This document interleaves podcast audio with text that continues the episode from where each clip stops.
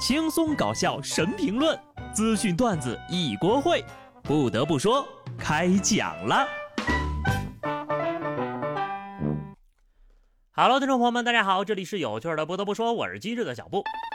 有些听众可能知道啊，我们最近转型的带货直播了，终究没有逃脱网络主播的终极宿命呀。其实我们这个团队吧，已经做了一段时间了，但是呢，理想很富裕，现实太贫瘠了。到底要怎么做才能像我们经常刷到的那些主播一样赚钱呢？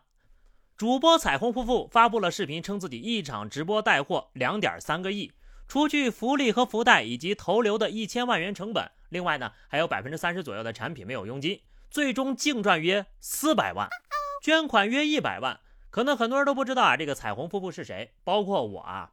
但是就这么一个并不出圈的主播带货，一天就能挣四百万呢？吸金能力让大家震惊坏了。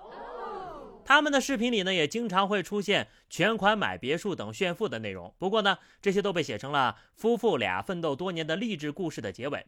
在那条一天赚了四百万的视频发出去之后呀，很多网友都关心他们是否依法纳税。对此呢，税务稽查部门表示，他们已经接到了实名举报，并对举报情况介入调查了。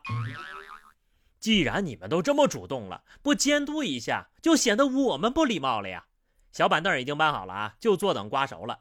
希望你们能够经得起考验吧。一天净挣四百万，难怪有那么多人不顾下线也要挤破头当网红呀，是真的挣钱呐。想赚大钱呢，不是不可以，但是你得遵纪守法呀。广西百色一女子受网上理财平台的高息诱惑，利用其出纳员的便利以及单位的管理漏洞，一年多的时间把两千万公款挪为己用，其中呢。其中用一千八百八十九万来买彩票，其余的用于偿还贷款和个人开支。案发前主动退还了三百二十六点五八万，案发后呢，其主动自首，并且退还了三十一万。要是买包、买房、买车、吃喝玩乐，我还能理解。为了中五百万的头奖，花一千八百万买彩票，你可真是个大聪明，太会算账了吧？你是不是正经出纳呀？不得不说。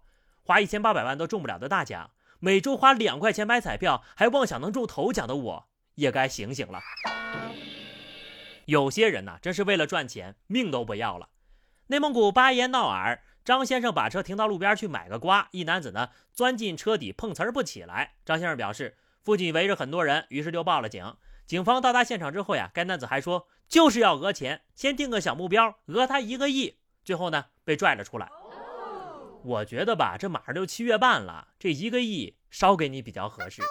你要讹他一个亿，至少也找个豪车躺下面吧。你找个普通汽车，当然也成功不了啊。既然选择了普通汽车，你要个几百块钱也就行了。你张嘴就要一个亿，一看呢就不是正经来碰瓷儿的。也希望大家呢，就是遇到这种情况，千万不要妥协，一定要报警处理。碰瓷儿的，也就是没碰到不会开车的呀。辽宁沈阳一大爷带着狗开着老年代步车，下车的时候没熄火，就把车关在车里了。没想到呀，这狗在车里踩到油门，把车给开走了，撞上了前面的轿车。大爷回到现场后，把车挪开，赔偿了被追尾车主三百块钱。汪汪队闯大祸，狗代驾差点狗带。现在的狗都这么厉害的吗？不仅可以导盲，还能代驾了。不得不说，得亏只是追个尾。你说前面要站个人怎么办呢？开这车的人呢，都是大爷大妈，安全意识呀做的的确不到位。停车连个手刹 P 档都不放的吗？等等，你就算没有放手刹，停在那儿的档位不能是前进档吧？难道狗还会挂档呢？狗都知道哪个是油门。原来教练说方向盘上挂一块肉，狗都比你会开，是真的呀。河北唐山一女子在驾校练车的时候，车辆突然冒起了白烟。视频发布者表示，当时正在休息，正好看到教练车冒烟了，车里的学员也没有及时下来。教练站在屋里也挺无语的，希望各位学员练车的时候注意安全。有人说教练这个表情可能是生气了，我第一个不同意啊！教练那哪是无语呀？教练那是被震撼住了，毕竟这是渺小的人类第一次近距离接触神仙下凡。别人练车顶多也就下个饭，这位学员直接他就下凡了。教练呐，你得多加注意喽。很明显呐，这是这位学员走火入魔的征兆啊。修仙不是一件易事，能不能度过此劫，就看教练的脾气好不好了。出去可不要说你是他教出来的呀，求求了。江苏淮安警方在日常检查的时候，发现一男子骑着摩托车疑似酒驾，并且没有驾驶证。经检查，民警发现该男子身上只有一张上午才刚刚恢复的 C 一驾照。他说呢，此前驾照因为被扣满了十二分，暂扣了。当天和朋友喝酒庆祝，驾照恢复了。小伙子呀，你还是太年轻了。你知不知道有句话叫做“乐极生悲”，命里有时终须有，命里无时莫强求。既然发生了这样的事情，不如就放弃吧。我看你骨骼惊奇。最适合打车了，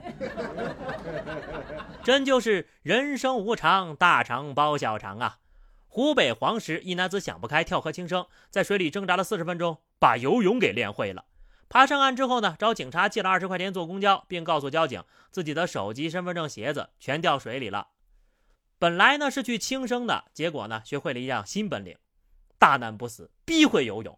我们这儿呢，游泳池一对一学游泳，暑期班大概是两千块钱一个月，你赚大了呀！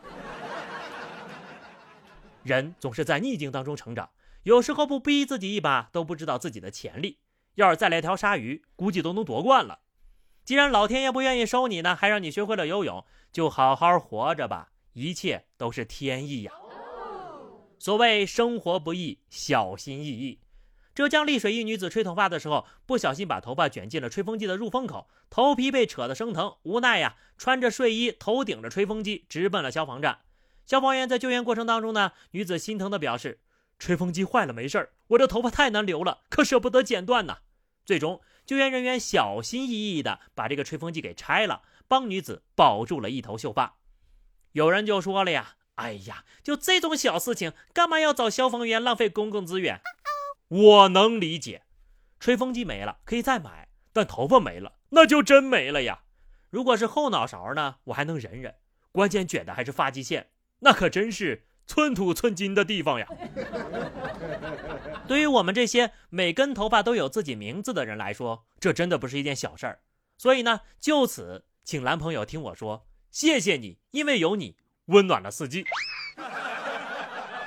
好的，朋友们，那么以上就是本期节目的全部内容了。关注微信公众号滴滴小布或者加 QQ 群二零六五三二七九二零六三二七九，来和小布聊聊生吧。下期不得不说，我们不见不散，拜拜。